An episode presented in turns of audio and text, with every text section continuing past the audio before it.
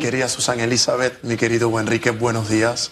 Buenos días a nuestros queridos televidentes, radioescuchas, las personas que nos siguen a través de las plataformas digitales y a nuestro equipo de producción por permitirnos culminar la semana, ¿no? Con pasión, análisis y objetividad. Estoy Oiga, de maravilla. Yo quisiera iniciar, Por favor. ahora que usted dijo, Susan, que usted tiene todo el tiempo del mundo de aquí a febrero. Por supuesto. Hay quienes tuvieron todo el tiempo del mundo de mayo a diciembre para recoger 580 y tantas firmas, 580 y tantas mil firmas. Hasta el sol de hoy han recogido 17 mil y tantas firmas. Bárbaro. Este, usted, ¿cómo, qué, qué análisis hace? ¿Cómo evalúa? Yo, yo decía aquí, hombre, es un fracaso político. De mayo a diciembre es más de seis meses. Siete, Sí, por allá anda el asunto. Entonces, yo no sé. Aquí estaba el presidente del Colegio de Abogados, claro, él Él habló de que la sociedad también. Sí, de la Pero yo también digo que se necesita convocar un yo. líder. Eh, eh, el mensaje, así como Ahora, se gasta plata. Yo lo veo otra como cosa, un ¿no? fracaso político porque hubo gente que salió diciendo la vamos a recoger y va el cambio y qué sé yo. ¿Y quién hace así? Y al final nada de eso pasó. Yo creo que hay un fracaso político, hay un fracaso sociopolítico, lo llevaría yo a dicha dimensión, en la medida en que tenemos que tener presente y claro que participa- participaron los partidos políticos dentro de la recolección de firmas que no se van a conseguir a la fecha que se tenía pactada. Y si hubiese existido realmente un interés, si hubiese efectivamente una dota de deseo, de ansia y de ganas de impulsar un proyecto como lo es la constituyente, se hubiese realizado, porque uno toma la sumatoria de los partidos tradicionales. Oiga, venga, don Blandón, usted dice que quiere recolectar firmas. ¿Cuánta gente tiene su panameñismo? Eh, venga, don Roots, usted quiere también formar parte de la constituyente. ¿Cuánta gente tiene su cambio democrático? Vamos a ver si ustedes tienen esa capacidad de liderazgo para efectivamente convocar la cantidad de firmas que se requiere para impulsar una constituyente. Llegó el tiempo, ergo, o spoiler, no ocurrió nada, porque no hay ese deseo. Eh, el, sector independiente que se estaba tratando de mover, que si la gente de derechas, la gente de ideología de izquierdas, desde un inicio decían, es que la constituyente va a ser una realidad, las firmas se van a concretar, el tiempo pasó, no les asistió la razón, y creo yo que no se utilizaron los canales correctos, no se utilizó y no se aprovechó el medio y el espacio correcto, porque había una realidad, estábamos enfrentando y tenemos que ver el fenómeno del momento que se enfrentaba cuando nace la idea de la constituyente. Estábamos cansados, cada día había una noticia nueva, cada día había un encuentro nuevo, nos tirábamos a la calle, en Twitter, en Instagram, todo eran pronunciamientos en contra del gobierno y parecía ser, o se daba esa interpretación de que convocar una constituyente iba a ser fácil porque efectivamente iba a estar todo el mundo mostrando ese enojo, ese descontento y las firmas iban a ser una realidad. Vimos que a priori, que es lo que está pasando en materia política, ¿eh? y tomen esto de consejos gratis, ¿qué le está pasando a los partidos políticos hoy? Todos están rotos.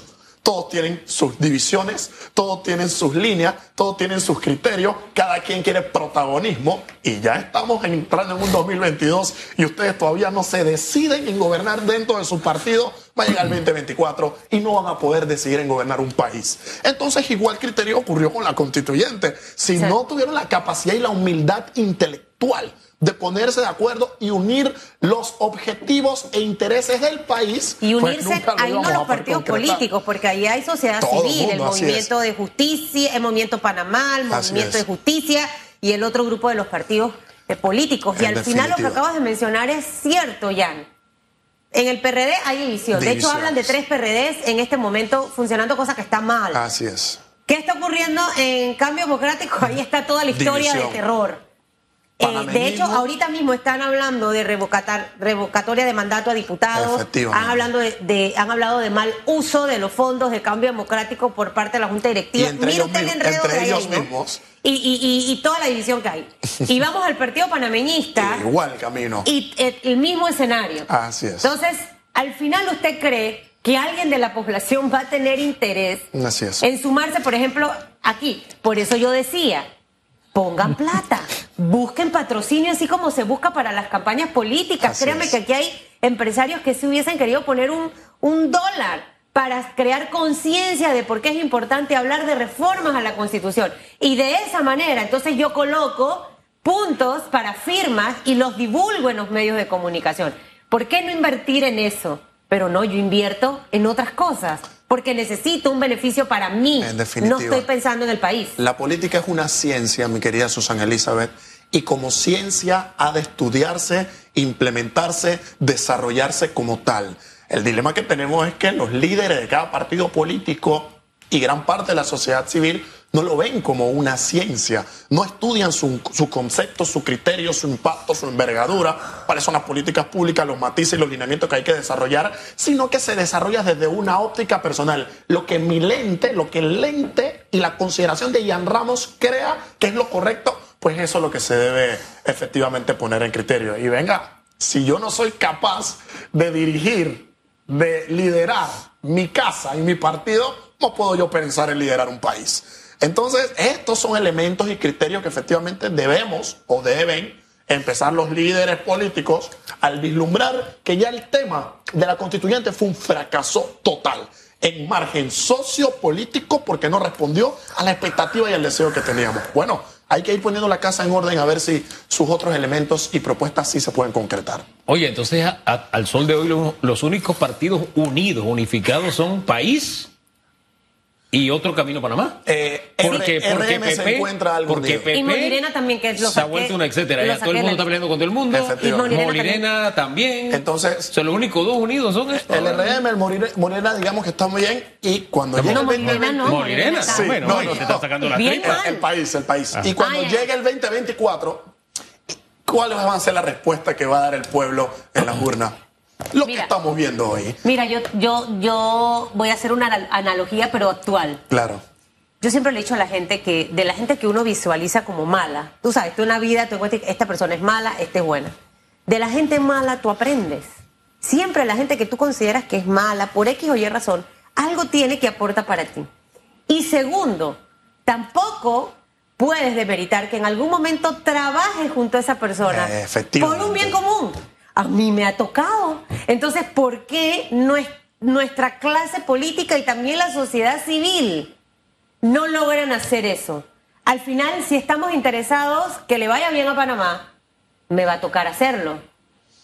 No lo hacen por, un, por, por dos No consideraciones. sé si antes en la historia, tú que lees tanto de la historia del mundo, Sí. hubo reyes, faraones, que eran enemigos, pero tuvieron que unirse. Wow, me haces, me haces llegar a un recuento espectacular con una analogía del primer triunvirato. primer triunvirato, ¿no? Tres personas que se sentaron en Roma. Uno tenía el poder económico, Craso. Otro tenía el poder en el combate, Pompeyo. Y otro tenía el poder político. Era un joven que venía con luces de cátedra, Julio César. Ellos se sentaron en una mesa como nosotros y dijeron, oiga, no podemos seguir peleando y discutiendo. Vamos a agarrar el país, vamos a agarrar Roma y vamos a dividirlo de manera íntegra para que los tres que tenemos seguidores, porque la ciudadanía estaba dividida en tres, unos buscaban a Craso, otros a Pompeyo, otros a Julio César. ¿Qué hicieron por el interés y el beneficio de Roma?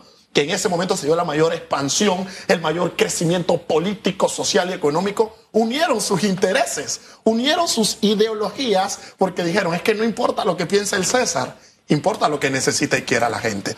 ¿Y, cuál es el tema que tenemos en la política actual, mi querida Susana Elizabeth? Hay, dos versiones y se perfecciona y sigue a cabalidad cada vez que lo puedo explicar. Para mí es importante que como ciudadanía lo sepamos y lo tengamos presente.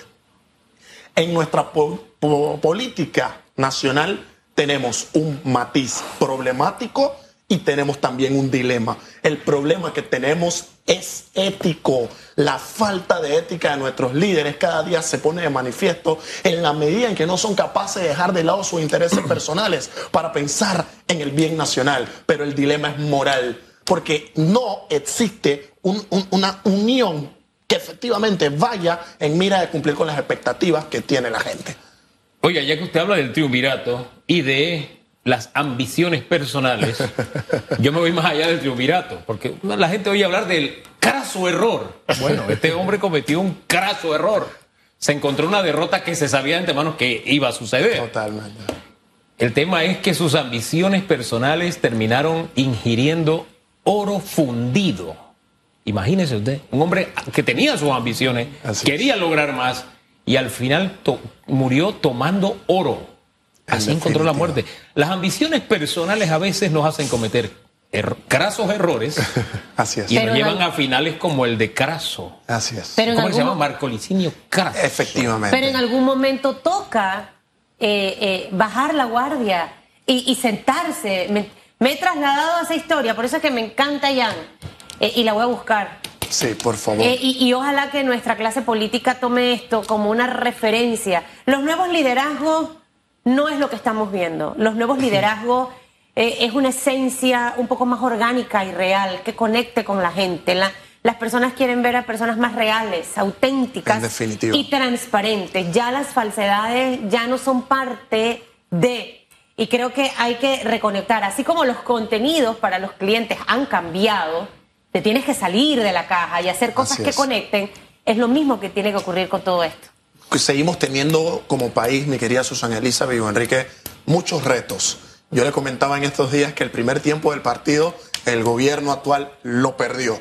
En enero inicia un segundo tiempo y efectivamente los retos que tenemos como país en materia social, económica, política, de justicia, va a ir de la mano en esas políticas públicas que estemos dispuestos a analizar, a concretar y a llevar a la mesa, a la calle, a la implementación, si efectivamente queremos hablar de un crecimiento económico, social de todos los panameños. Yo creo que la única forma de poder crecer como país es que se unan los intereses, tumbemos el problema ético y el dilema moral, que es una realidad existente en nuestra política, para que esas políticas públicas puedan responder a las ambiciones, a los deseos y a las necesidades del pueblo que todos tenemos.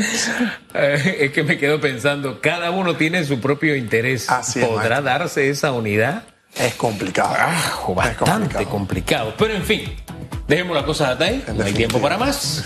El lunes primero de... Gracias, señor presidente. De pasiones vivimos los seres humanos. Tengan un lindo fin de semana. ¿eh?